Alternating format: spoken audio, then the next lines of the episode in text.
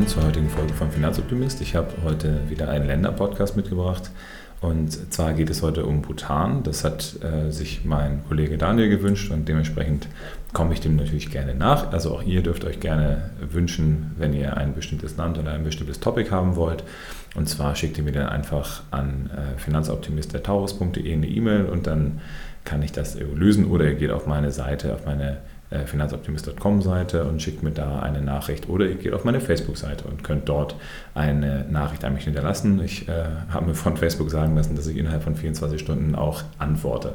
Aber kommen wir zum Topic. Ich habe wie gesagt, Bhutan mitgebracht, ein äh, Land, das sich als Binnenstaat in Südostasien zwischen China und Indien einen äh, Platz gefunden hat, ist ungefähr so groß wie die Schweiz, also gar nicht mal so klein und äh, ist ein Land, was sehr lange abgeschottet gewesen ist, äh, buddhistisch geprägt. 75 Prozent der Menschen sind Buddhisten, 25 Prozent sind Hindus und ist seit 1949 unabhängig von Indien.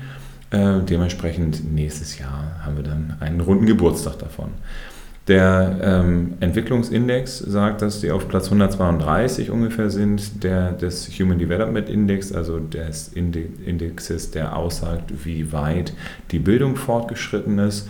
Und ähm, das ist eine spannende Konzentration, weil dort dennoch ein sehr hohes Umweltbewusstsein besteht, was auch in den Schulen gefördert wird. Und denn die Umweltschutzorganisationen bzw. die ähm, überhaupt die Richtung des Umweltschutzes ist verfassungsrechtlich festgeschrieben. Das bedeutet, es ist einer der Grundpfeiler der wirtschaftlichen Ausrichtung des Landes und wird, wie gesagt, deswegen auch im Unterricht gefördert. Und deswegen könnte man vielleicht sagen, sind die auch ein Stückchen weiter als wir jetzt hier in Deutschland, weil viele Menschen in Deutschland haben äh, leider nur ein rudimentäres bis gar kein Verständnis dafür, was ihre eigenen Auswirkungen auf die Umwelt bzw. auf CO2-Ausstoß und so weiter bedeutet.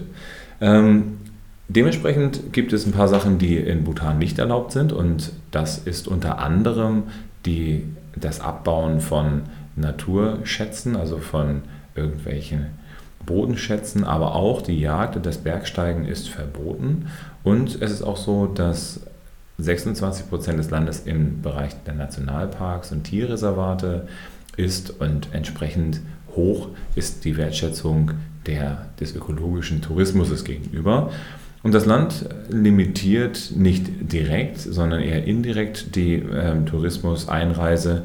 Äh, seitdem 1974 der erste Ausländer da war, ist es so, dass die Regierung eine Förderung des Ökotourismus voranschreiten lässt und man muss ungefähr 200 bis 250 US-Dollar pro Tag als Beitrag zur Entwicklung des verträglichen Tourismus dann machen.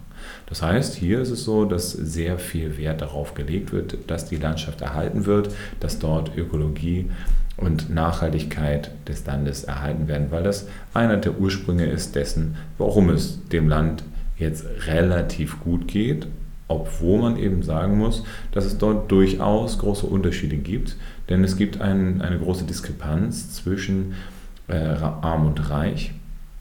Und natürlich ist es dann auch so, dass es sehr stark auch von der königlichen Familie geprägt ist. Auch wenn dort jetzt mittlerweile eine Proforma-Demokratie entstanden ist, geht der, die hauptsächliche Macht vom Königshaus aus.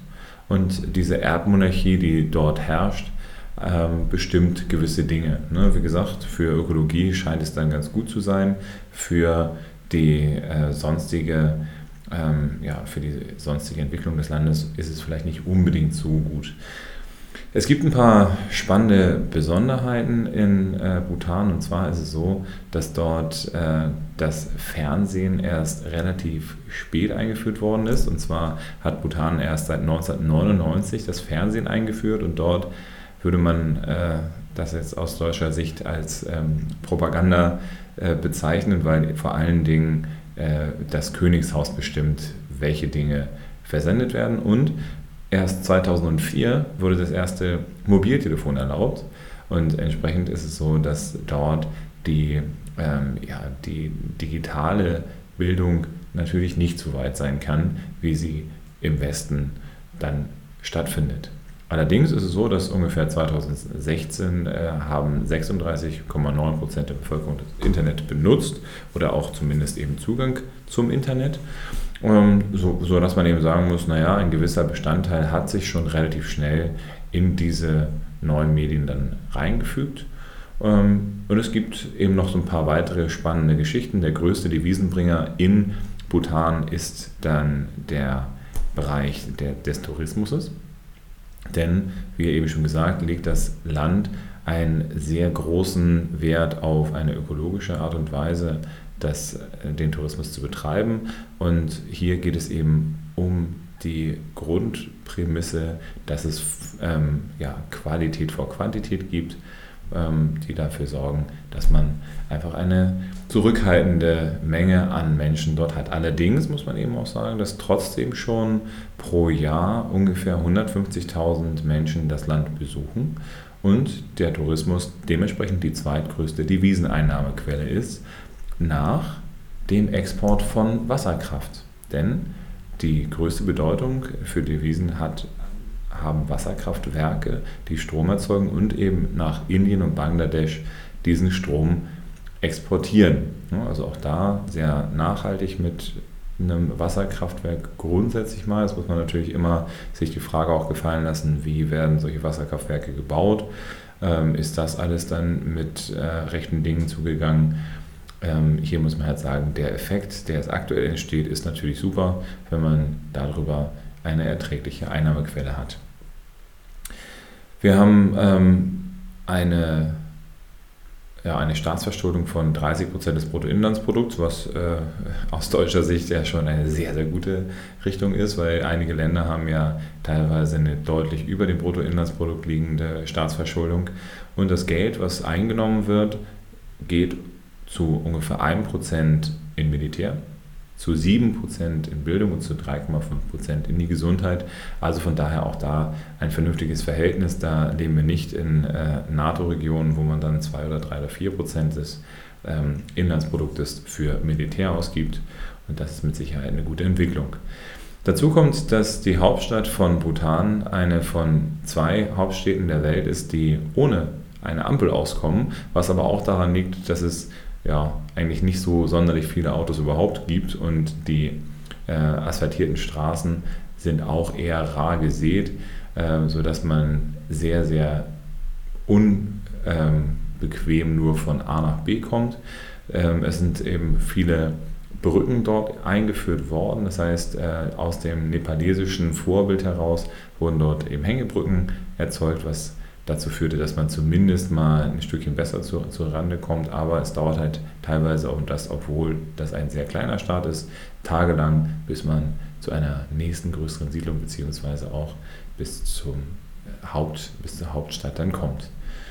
Ne, die, ähm, wie gesagt, Bhutan hat große Flächen Nationalparks auch ausgewiesen, also von daher kann man sehr viele äh, Tiere in ursprünglicher äh, Zahlen irgendwie auch sehen, denn wir haben unberührte Wälder, die eine Tigerpopulation von ungefähr 100 Exemplaren haben, was eben weltweit auch nicht so häufig äh, vorhanden ist. Und mit Leoparden, Schneeleoparden und äh, Bären sind es eben auch einige an Fleischfressern. Und wie ihr von meinem, äh, einem meiner letzten Podcasts mit den Waldmenschen wisst, kommen diese Tiere sehr spät erst in der Evolution, also erst dann, wenn alles andere funktioniert, wenn das gesamte Biotop funktioniert, können dann solche äh, großen Raubtiere erst in die Nahrungsmittel, in die Nahrungskette damit eingefügt werden. Dementsprechend jetzt ein kleiner Einblick in Bhutan. Ich äh, freue mich, dass ihr mir zugehört habt und ich wünsche euch, wenn ihr dahin fahren wollt, eine schöne Reise. Ich denke mal, das ist mit Sicherheit eine Reise wert. Man tut dem Land dann vielleicht sogar auch wirklich was Gutes, wenn man da einreist äh, und den CO2-Fußabdruck äh, dann vielleicht äh, sich freikauft. Wenn das vielleicht besser ist, dann eher im eigenen Land Urlaub zu machen. Wenn man schon irgendwo hinfährt, dann irgendwo hin, wo es ökologisch ist. Also von daher bleibt mir gewogen. Ich äh, wünsche euch eine schöne Zeit und freue mich, wenn ihr das nächste Mal wieder zuhört.